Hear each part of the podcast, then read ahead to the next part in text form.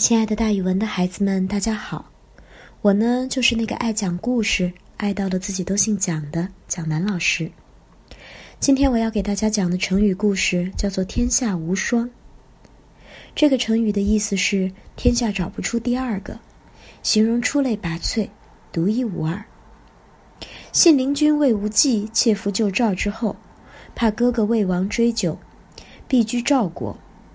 他听说毛公和薛公都很有才能，就去邀请他们两人，但是两个人都不肯来见他。他打听到毛公藏在赌徒之中，薛公藏在卖酒人家，于是就去寻访，终于结识了两人。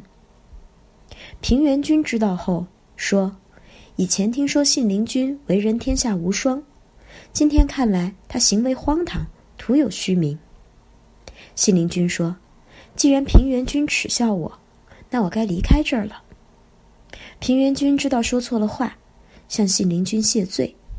信陵君的名望更大了。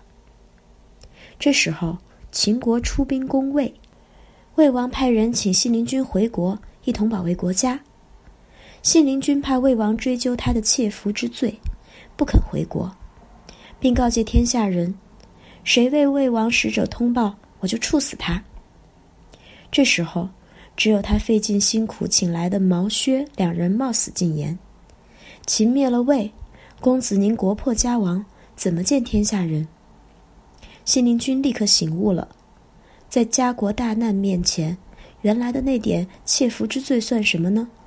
任何事情都不足以让自己抛却家国不顾的。于是，信陵君回到了魏国。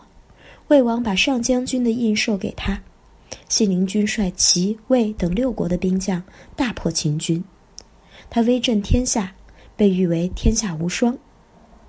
后来的人们呢，就用“天下无双”做成语，形容出类拔萃、独一无二。